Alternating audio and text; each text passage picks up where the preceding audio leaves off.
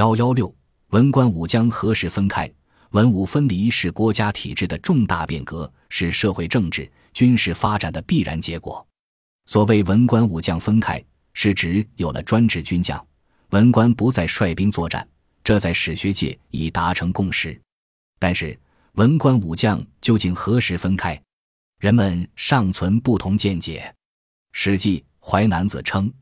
皇帝时已设立司马等军事首领官职，《今文通典尧典》《古文通典顺典》称夏王朝设立了司徒、司马、司空等文武官职，《尚书洪范》称商王朝有司徒、司空、司寇、河马、亚、射、戎、卫等文武官员，《姚胡姚鼎》称西周中央政府有司徒、司马、司空。司寇等文武百官，从《史记》等古籍看，西周继承了夏商体制，虽分别设立了各种文官武职，但卿大夫既执掌政务，又受王命率兵出征；司马只主管平时军事行政，战时统帅由天子临时任命，征战结束即解除统兵之权。《周礼》。还详细记载了西周著名政治家周公旦多次率兵平定五更管蔡及东夷叛乱。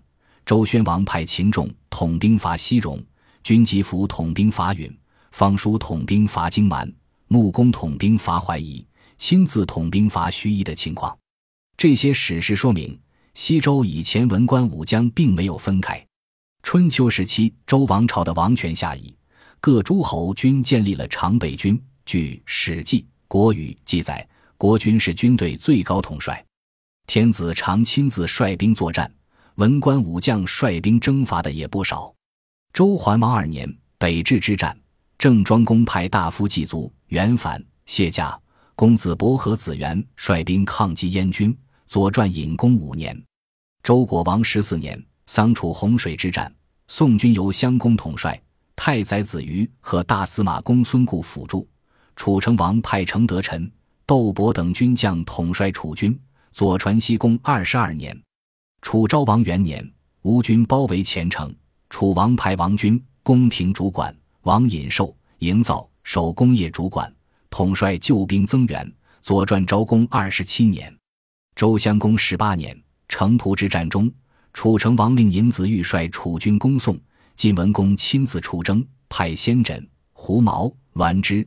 胡延等军将和大夫领兵作战。左传西公二十七年，春秋末期，吴楚伯举之战，吴王率文臣武将武元、伯、孙武击败了楚将尹子长、沈尹荣和武城大夫黑及大夫黄率领的楚军。中国历代军事史，以上大量史实证明，这时的文官武将也并没有分开。战国时期，各国新兴地主阶级执政后。鉴于以往国家上层官员文武不分，卿大夫等奴隶主贵族平时管理政务，战时统兵作战，军政权力过于集中，造成国军丧失大权的弊端，于是采取文武分职，以相将为百官之长，建立了封建君主专制政权机构。《魏辽子王霸篇》《吕氏春秋举南篇》也有类似的叙述，所以中国军事史。中国政治制度史等都认为，战国才出现了专制军将和独立的军事系统。战国时期，战争规模扩大，军队数量不断增加，军队指挥成为一种艺术。率军队的指挥官必须掌握专门的军事知识，富有管理、训练和指挥作战的经验。韩非子显学称：“明君之立，宰相必起周郡，猛将必发于卒伍。”《史记》。《吕氏春秋》一宝，还有战国取消分封制，按军功授爵，从军中选将帅的记叙。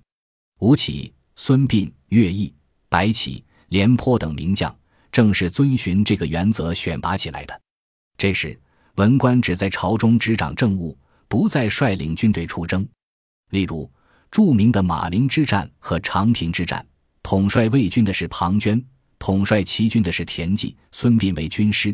统帅太军的是王，后为白起；统帅赵军的是廉颇，后为赵括。这些专职军将，基于上述情况，史学界普遍认为，文官武将分开始于战国，而且一直延续至今。